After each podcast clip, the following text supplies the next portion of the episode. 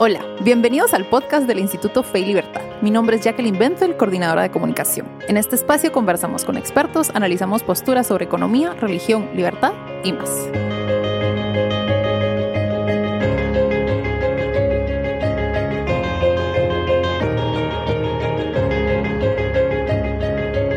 Bienvenidos a un nuevo episodio del podcast del Instituto Fe y Libertad.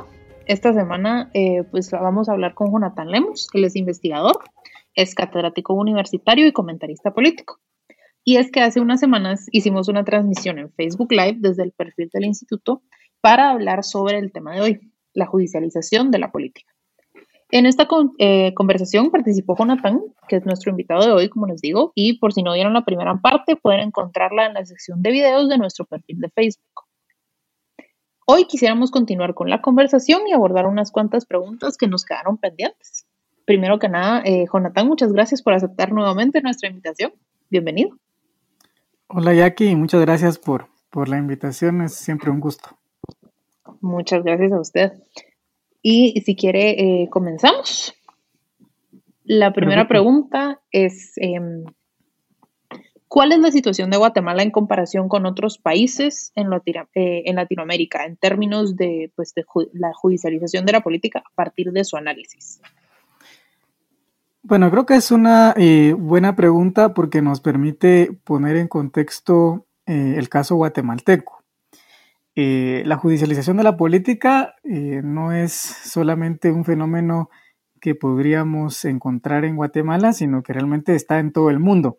Eh, llama la atención que incluso en regímenes autoritarios hay judicialización de la política. Eso es, digamos, una investigación bastante fascinante. Así que la judicialización existe en todas partes. Entonces, quizás mm, al momento de comparar Guatemala con otros países, especialmente de América Latina, eh, no quisiera que se interpretara como que en Guatemala no hay judicialización de la política, sino que en términos comparativos, quizás en Guatemala hay menos judicialización eh, de la política que en casos eh, más extremos en América Latina. Por ejemplo, los estudiosos del tema se refieren a dos cortes en particular, la costarricense y la colombiana como dos tribunales constitucionales que son muy activos, eh, que intervienen especialmente en materias de políticas públicas, todo lo relacionado a los derechos sociales, eh, la salud pública, la educación pública, eh, lo especialmente también tema laboral, todo eso, digamos, esos tribunales constitucionales tienden a intervenir y a ir más allá de lo que el texto constitucional eh, original plantea. En Guatemala eh, se ha catalogado a la Corte guatemalteca mucho más similar a la Corte de Chile. Eh, Guatemala, digamos, entra entre la categoría de lo que le llaman las Cortes árbitro procedimentales. esto lo dice el profesor Daniel Brinks y, la profesora Avi Blas, que publicaron recientemente un libro eh, sobre este tema. Ellos dicen, la Corte de Guatemala es una corte procedimental, eh, una corte que se enfoca más en temas de derechos negativos, eh, que nos podríamos enfocar realmente en la parte de derechos individuales y el tema del funcionamiento del mercado, también un enfoque en eh, todo lo relacionado a las reglas del juego de la democracia, pero muy procedimental, ¿verdad? si se sigue un procedimiento de una aprobación de ley, etc. Mientras que la Corte, por ejemplo, que fue la que mencioné al inicio, de Colombia y de Costa Rica, son cortes que tienden a tener poderes de reformular el sistema político. Le llaman cortes policy makers en inglés, en español diríamos que son cortes que hacen eh, política pública. Entonces, eh, Guatemala, digamos, se encuentra entre esas cortes que no son eh, tan activas. Sin embargo, es interesante porque esto que te menciono aquí es un tema más académico, ¿no? De cómo se ha caracterizado en la región a Guatemala, pero pareciera que a pesar de que según el texto constitucional de Guatemala y según lo que se espera desde el punto de vista teórico de Guatemala, tendríamos una corte muy poco activa. En los últimos años eso ha ido cambiando y eso lo hace eh, pues eh, interesante para estudiar. yo en lo personal he estado haciendo trabajo de investigación desde hace dos años en esto. todavía no tengo respuestas completas, pero si es que algún día las llegaré a tener, pero espero irlas encontrando y creo que hemos ido aprendiendo varias cosas sobre este caso. Perfecto. Eso es lo importante. Bueno, y hay mucha gente que tiene la impresión, o más que todo en, redes sociales, de que es la Corte de Constitucionalidad es, eh, en Guatemala es una corte con muchísimo poder. En ese sentido, ¿cómo impacta que una corte pueda llegar a tener tanto poder? E, eso es creo que un tema de percepción. Eh, yo en lo personal creo que tiene más poder que en el 86 cuando fue creada. Eh, en términos comparativos, como lo decía, no tiene tanto poder como sí lo tienen otras cortes. Eh, pero aquí es algo interesante y es, lo complicado de, hacer el análisis antes de que termine esta magistratura, porque realmente este argumento de la Corte siendo cada vez más poderosa es un argumento que viene de los últimos años, desde el año 2016 para acá, eh, con la magistratura especialmente eh, representada por la magistrada Gloria Porras, que creo que es como el, rostro, digamos, de esa nueva corriente eh, política en la Corte de Constitucionalidad. Entonces ahí eh, lo que hemos visto, y este sería un argumento que, que, creo podría ser una hipótesis que va a irse confirmando conforme avance la investigación, pero lo que podría argumentar es que al menos cuantitativamente, cuando nos ponemos a ver los votos de la Corte de Constitucionalidad a lo largo del tiempo, esta Corte no es tan diferente a cortes anteriores, o mejor dicho, esta magistratura no es tan diferente a magistraturas anteriores. Por ejemplo, si me enfoco en temas tributarios y laborales, que son los dos grandes temas que no son tan mediáticos, pero están ahí en el día a día de la Corte. Eh, tú puedes ver que la Corte del Gobierno de Colón, que estuvo durante el año 2006 al 2011, fue bastante favorable a los temas laborales y fue bastante desfavorable al tema de tributario. Eh, y esta Corte, la actual, sigue en esa línea, eh, pero no es tan, digamos, marcado como lo vimos con la Corte o la Magistratura 2006-2011. Entonces, cuando vemos eso, eh, podríamos hacernos la pregunta de que si realmente lo que hoy, porque digamos, eh, me refiero a este tema porque hay muchas, eh, muchos analistas que han dicho que el revuelo que ha generado la Corte es porque ahora votan diferente, porque ahora votan más progresistas o quizás un poco más hacia, hacia la izquierda en temas económicos especialmente. Pero eso ya había pasado en el pasado, valga la redundancia. O sea, ya habíamos tenido instancias donde la Corte ha votado de esa forma. Entonces, ¿qué es lo que hace distinta a esta magistratura que nos lleva a decir que tiene más poder? Eh, creo, eh, aquí esto no lo he comprobado, pero es el siguiente paso en la investigación, que lo que sí estamos viendo en esta magistratura, aparte de que hay más casos, es que hay un involucramiento mucho mayor en el funcionamiento de los procedimientos, eh, o mejor dicho, hay un mayor involucramiento en los procedimientos internos de los otros dos poderes del Estado. O sea, antes tú tenías eh, que el Congreso aprobaba una ley, eh, cualquiera que fuera el tema, si a un grupo de abogados o ciudadanos representados por abogados no les parecía constitucional, se planteaba una acción de inconstitucionalidad, ya sea general o parcial, y la Corte resolvía en su momento si la ley era inconstitucional o no. Pero ahora tú ya tienes que por la vía de un amparo, la Corte de Constitucionalidad puede decirle al Congreso que ni siquiera discuta una iniciativa de ley o una iniciativa de reforma a una ley. Y lo hemos visto desde el año 2016 para acá. O en el último caso, que fue la ley de ONGs, que ni siquiera se planteó una inconstitucionalidad, sino que se hizo por la vía de un amparo, eh, se declaró inconstitucional prácticamente esa ley. Entonces, yo creo que esa es la gran diferencia. Yo no, no digamos, viendo la evidencia y pensando, tratando de, de ser una hipótesis lo menos sesgada posible de este tema, eh, me parece que realmente el reclamo no es que voten distinto, porque han votado de esa forma magistraturas anteriores. Ha habido magistraturas muy pro sindicatos. ha habido magistraturas muy anti empresas, digamos, en materia tributaria. O sea, esto no es la primera vez que lo vemos. Se ha generado rechazo porque sí es la primera vez que vemos una magistratura o un grupo de magistrados que realmente deciden por los otros dos poderes. Lo vimos con el tema de la CICIG y el presidente, lo hemos visto en el Congreso y con lo último más reciente del tema de, el amparo que, defiende, digamos, a los cuatro magistrados eh, de la Corte de Constitucionalidad también, ¿verdad? Que dicen el Congreso... El autoamparo que le dicen. El famoso autoamparo.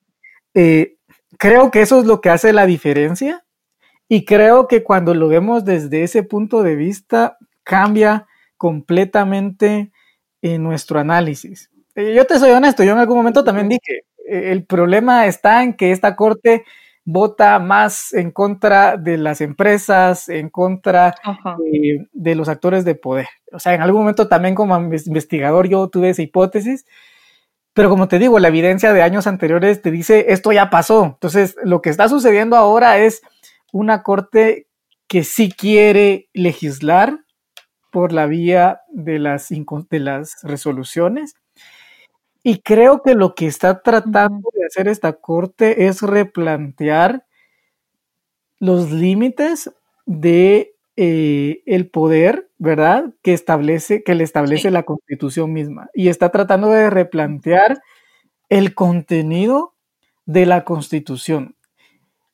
Y algunos estarán muy contentos con esa, esa acción y sobre todo la parte eh, de la izquierda guatemalteca eh, y la parte, digamos, de los una nueva izquierda que se puede llamar más progresista, aunque a mí no tanto me gusta esa clasificación, pero digamos, si les queremos poner nombre, el, sector de la facción progresista celebra mucho que la Corte intervenga, porque dicen, miren, es que si la Corte no interviene, nos vamos a llenar de mafias en la Corte Suprema de Justicia. Si la Corte de Constitucionalidad no interviene, eh, se va a llenar de eh, representantes del narcotráfico o de actores involucrados en casos de corrupción, las Cortes de Apelaciones, y todavía están los casos que dejó la CICIG y la FESI, y eso necesita darse, eh, tener un término.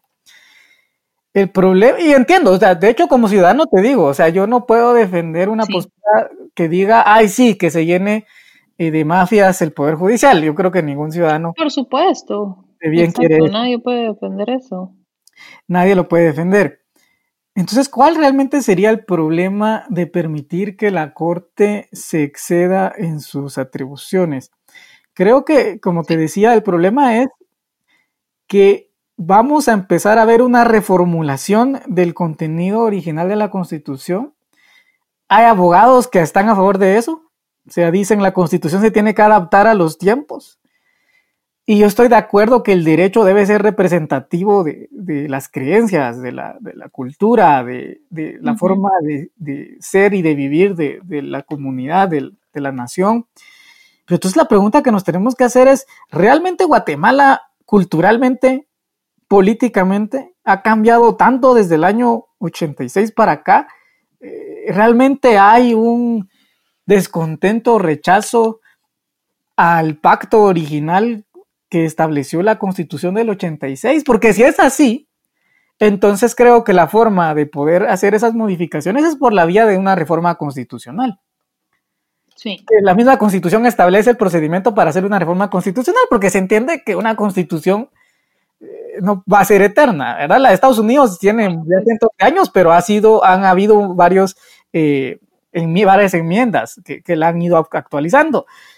Pero entonces el tema aquí es, ¿cómo vamos a reformar la Constitución? ¿Por la vía de las resoluciones de la Corte de Constitucionalidad? ¿O por la vía del procedimiento establecido que es una reforma constitucional? Yo creo que es necesaria una reforma constitucional y en eso me diferencio a otros colegas conservadores que, creen que no. Yo, yo, creo que sí es necesaria una reforma constitucional en, algún, en varios temas. Pero no creo que sea por la vía de la interpretación de la jurisprudencia que esas reformas se deban hacer.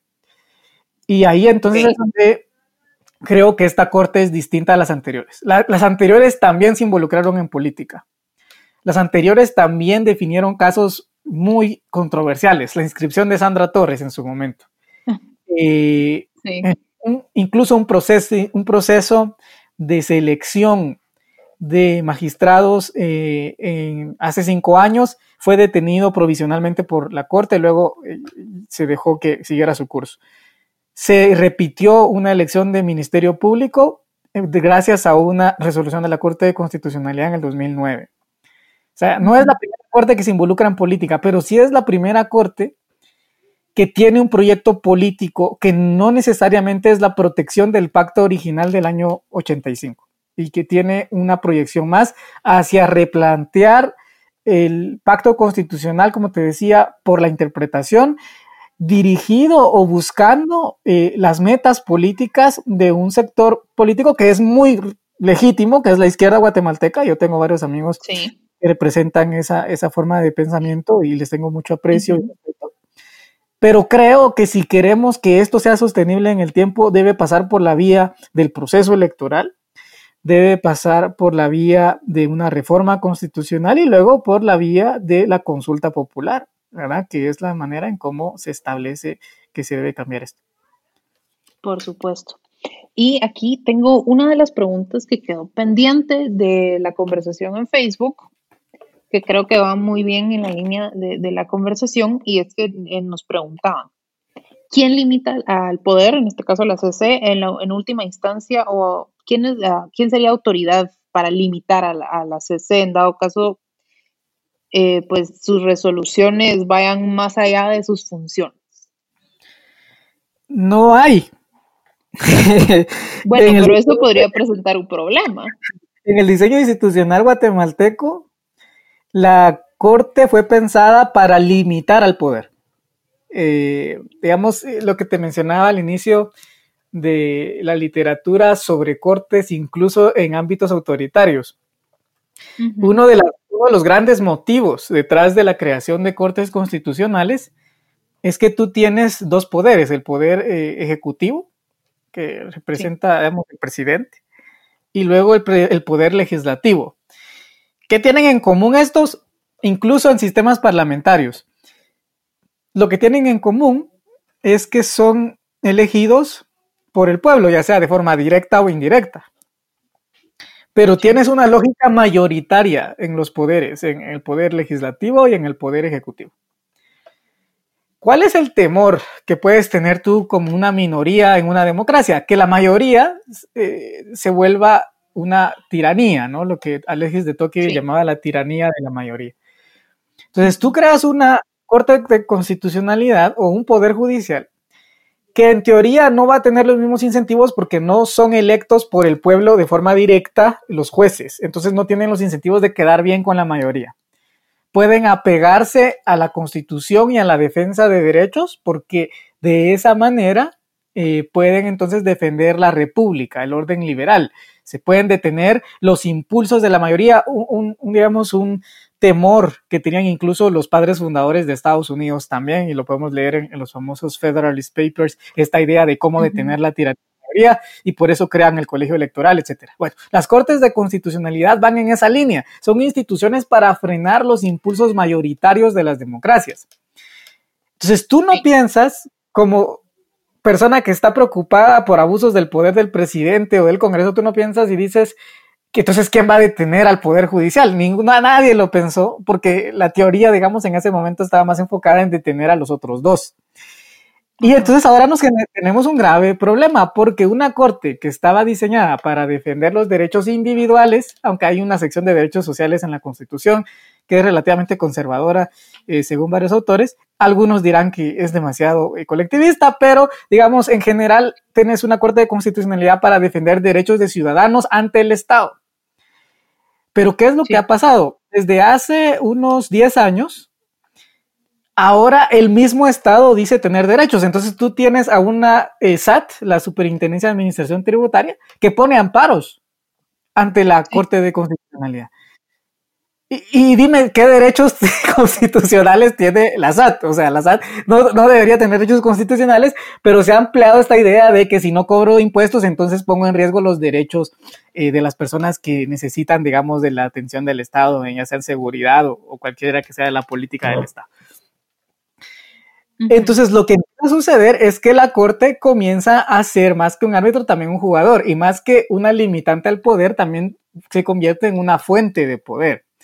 Y entonces lo único que nos queda, lamentablemente, son los, eh, son los mecanismos informales de limitación al poder, que en Estados Unidos, digamos, son más legítimos, aquí nos generan mucho temor, pero por ejemplo, podría ser que cuando una resolución es perfectamente considerada por los diferentes actores e incluso por la ciudadanía, que una resolución no es consistente con el pacto constitucional, pues entonces esa resolución no se ejecuta.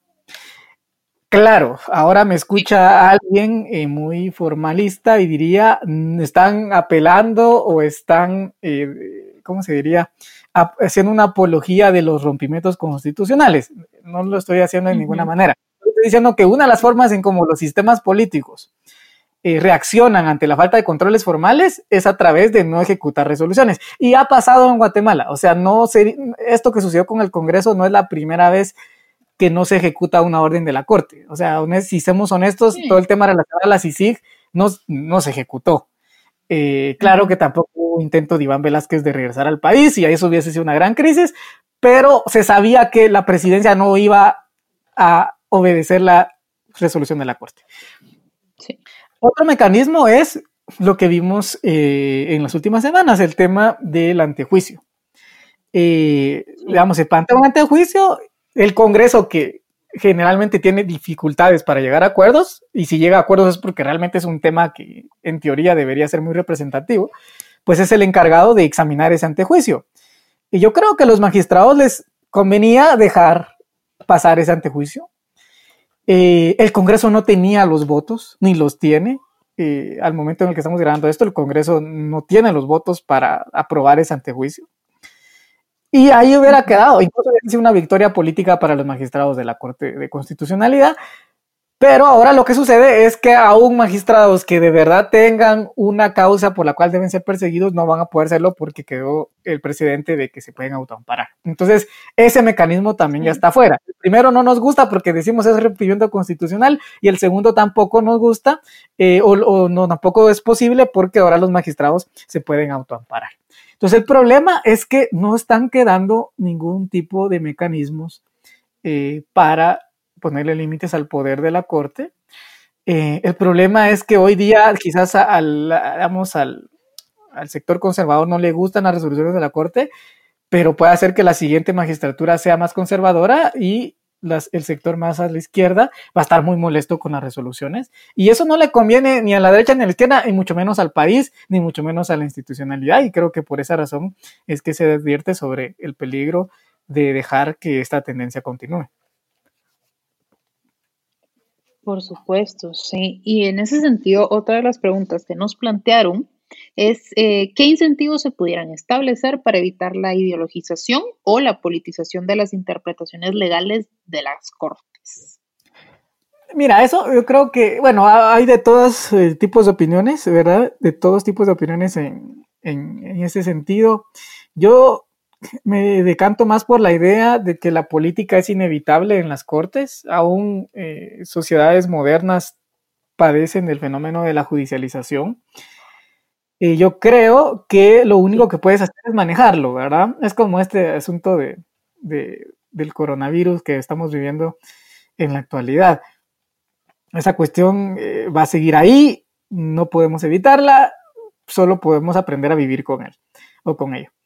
Y lo mismo sucede con la judicialización de la política. Los sistemas deben aprender a vivir con ese fenómeno eh, pero sí hay maneras, creo, de poder hacer que sea menor el impacto que puede tener. En primer lugar, yo diría que uno de los grandes incentivos para que los jueces se politicen es el tema de los periodos que están en la corte. En Guatemala tenemos periodos de cinco años, eh, que del, sí, la cifra de cinco, digamos, no es del todo mala, no hay nada inherentemente negativo con que sean cinco años, pero el problema sí existe en que los cinco magistrados, bueno, los diez contando los suplentes, son renovados al mismo tiempo. Y entonces lo que tú tienes, y lo puedes ver, eh, les recomiendo, no porque lo haya escrito yo, sino porque realmente son datos interesantes, haciendo un análisis de 1200 inconstitucionalidades desde el 86 hasta el 2019, tú puedes ver que cada cinco años hay tendencias. Y por ejemplo, tú tienes eh, tendencias de que cuando viene un gobierno más conservador, la Corte tiende a ser más conservadora y cuando se espera un gobierno un poco más a la izquierda, la Corte también se va para allá. Y es interesante porque lo que esto te dice es que cada cinco años pareciera haber un borrón y cuenta nueva en la Corte. Eh, y lo que sucede entonces es que los magistrados están pensando en su sobrevivencia y como no necesariamente les garantiza nada la reelección, pues quieren estar en buenos términos con la corriente política que en el momento esté en el poder cuando ellos salgan de la corte. Entonces, este tema de los periodos de elección yo creo que sí es clave, ya sea cambiar el tema de cómo se renueva la corte, que sea escalonado, por ejemplo, y que sigan siendo de cinco años, o ampliar un poco más los periodos eh, en la Corte de Constitucionalidad, de manera que no coincida necesariamente con cambios de gobierno. Eh, porque incluso originalmente era igual, el periodo de presidencia y de Congreso era igual que el periodo eh, de la Corte de Constitucionalidad y luego del Serranazo hubo una reforma constitucional que acortó el periodo presidencial y del Congreso y por eso quedó el desfase. Pero la lógica sigue ahí, la lógica de que haya una coincidencia entre cortes y poderes eh, los otros dos poderes del Estado. Entonces ahí creo que habría, digamos, un buen, eh, un buen incentivo. Lo otro yo creo que también pasa por eh, que casi no se habla de esto, pero sí se menciona en la literatura sobre el tema, y es el tema de la cultura legal. Y a esto, con esto nos referimos a lo que se enseña en las escuelas de derecho. Y cada vez hay más influencia de lo que le llaman el neoconstitucionalismo, que es esta idea de que las constituciones deben evolucionar y que entonces el magistrado tiene una responsabilidad también política de interpretar cómo su resolución se va a ver eh, manifestada en la realidad política y social del país. Creo que en la medida que más abogados se eduquen bajo ese tipo de pensamiento jurídico, vamos a tener muchos más incentivos para la judicialización. Entonces lo que vamos a tener es políticos con eh, toga de magistrado y eso tampoco, digamos, eh, eh, respeta, digamos, el principio de representatividad que necesita una democracia. Entonces yo creo que ahí hay mucho trabajo que hacer en cuanto a el tema del pensamiento jurídico. Y en esa línea, el último punto que, que yo haría es, y en esto no soy experto, yo no soy abogado, soy politólogo que cada vez ha tratado de irse, digamos, empapando del tema jurídico, pero sí puedes ver, digamos, que hay mucho irrespeto a la jurisprudencia. Tú tienes alguna jurisprudencia que dice A y otra jurisprudencia que dice B y dependiendo de cuál te conviene, pues por esa te vas. Y entonces, por ejemplo, ahora algunos dicen, eh, ay, lo que pasa es que los magistrados hace cinco años utilizaron eh, ese mismo artículo de la Constitución para autoampararse, pero ahora uno de los magistrados que es el, ex magistrado Roberto Molina Barreto, dice, sí, pero fue otro caso, fue diferente, no aplica, digamos, a lo que estamos viendo hoy, pero entonces lo que tú ves es que hay mucha interpretación antojadiza de la jurisprudencia y pareciera que cada bando político tiene eh, jurisprudencia que le parece más apropiada y entonces deja de lado la que no mucho eh, le conviene. Yo creo que también por ahí podríamos tener, eh, digamos, en el tema de la educación jurídica, eh, un esfuerzo por un mayor respeto a la jurisprudencia y sobre todo al sentido original de la Constitución. Por supuesto. Bueno, creo que este es un tema que, eh, del que podríamos seguir hablando largo y tendido, pero nos estamos quedando sin tiempo. Entonces, si quieres, para cerrar, ¿qué recursos nos podría recomendar para aquellos interesados en profundizar en el tema? libros, artículos, websites, lo que se le ocurra. Bueno, hay mucho. Eh, digamos, en mi caso he estado eh, trabajando desde el 2018 ya alrededor de tres publicaciones. Eh, mi enfoque es más cuantitativo, es decir, en lugar de, yo no analizo, digamos, contenido jurídico de las resoluciones, aunque creo que es algo importante hacer, pero me he enfocado más en cuantificar eh, los votos de la Corte a lo largo del tiempo. Eh, lo pueden encontrar ya sea en la página del CES eh, también está algo en la página del Centro de Análisis de, Decisiones Públicas, CADEP, y yo concentro todo eso en mi blog personal, jonathanlemus.com. Ahí tengo, digamos, en la sección de cortes y política, ahí está todo lo que he escrito sobre el tema. Digamos, eso es lo que yo he hecho sobre el caso Guatemala. Pero luego eh, les recomiendo, yo creo que uno de los libros que más me ha influido a mí está en inglés, pero, pero realmente es muy bueno. Eh, se llama The DNA of Constitutional Justice, el ADN de la justicia constitucional en América Latina, del profesor Daniel Brinks y la profesora Avi Blas. Fue publicado en el año 2018. Tiene una sección específica sobre Guatemala eh, donde habla justamente de los incentivos de la constituyente para crear la Corte de Constitucionalidad y todo el, modelo de selección de jueces y magistrados. Y yo creo que es uno de los mejores libros que hay hoy día eh, por su contenido teórico y por lo que nos dice sobre el comportamiento de las Cortes, no solo en Guatemala, sino alrededor del mundo. Y por último, quizás les podría recomendar un autor eh, que se llama Ran Hirschel. se deletrea Ran y luego el apellido es H-I-R-S-H, no, eh, sería S-C-H-L. Él habla de lo que le llama la juristocracia. Tiene un libro que se llama Hacia la juristocracia y es un examen de todo este proceso de judicialización de la política alrededor del mundo. Así que eh, a mí es uno de los autores que más me gusta porque argumenta que las élites eh, políticas y económicas son muy importantes para entender el proceso de judicialización y creo que se aplica mucho a Guatemala, también al caso de Salvador, incluso al caso hondureño, eh, que no conozco tanto, pero creo que en, al menos Centroamérica ese argumento aplica mucho. Así que esos serían como los tres grandes, las tres grandes fuentes que, a mí me han influido eh, y que creo que podrían ser de mucha utilidad para los oyentes. Muchas gracias. Todo esto eh, lo vamos a estar incluyendo en las transcripciones en el sitio web para que lo puedan consultar. Así que eh, muchísimas gracias a usted por su tiempo, por acompañarnos en este episodio. A ti, Jackie, con gusto, siempre eh, con mucha, eh, mucho entusiasmo de poder hablar de estos temas. Gracias. Y para nuestros oyentes, para más información sobre el Instituto Fe y Libertad, nuestro trabajo, las actividades y todo lo que discutimos en este episodio, pueden visitar www.feylibertad.org o nuestros perfiles en todas las redes sociales. Estamos en Facebook, Twitter, tenemos LinkedIn, Instagram y nuestro canal de YouTube también. Muchísimas gracias por acompañarnos y hasta la próxima.